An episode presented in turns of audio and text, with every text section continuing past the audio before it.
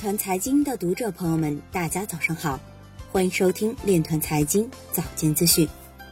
今天是二零一九年五月二十日，星期一，农历亥年四月十六。首先，让我们聚焦今日财经。阿联酋通讯巨头 ELTC 高管向政府代表介绍该公司在区块链等方面取得的最新进展。伦敦政治经济学院研究员表示。比特币与人民币呈高度负相关，被广泛用作对冲风险。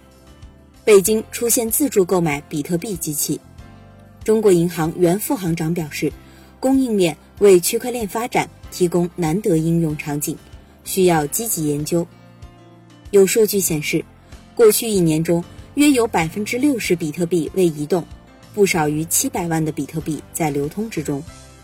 香港区块链协会共同主席表示，证券型通证不是不能做，但要合法合规。清华大学邢春晓表示，供应链和区块链双链融合非常重要。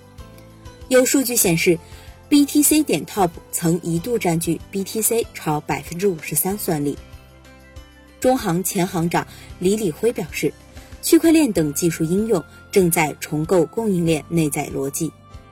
NEO 联合创始人张征文表示，建立区块链业务比以往任何时候都容易。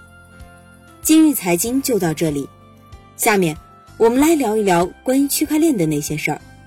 据新浪财经消息，中国区块链与产业金融研究院院长、金融与中小企业研究中心主任刘洋在二零一九。中国供应链高峰论坛上表示，通过发挥数据追溯审核、数据真实、快速反应、链上成员管理、资产数字化、流程智能化等特性，区块链可以赋能供应链管理和供应链金融。此外，5G 的发展也将助力万物互联赋能供应链。以上就是今天链团财经早间资讯的全部内容，感谢您的关注与支持，祝您生活愉快。我们明天再见。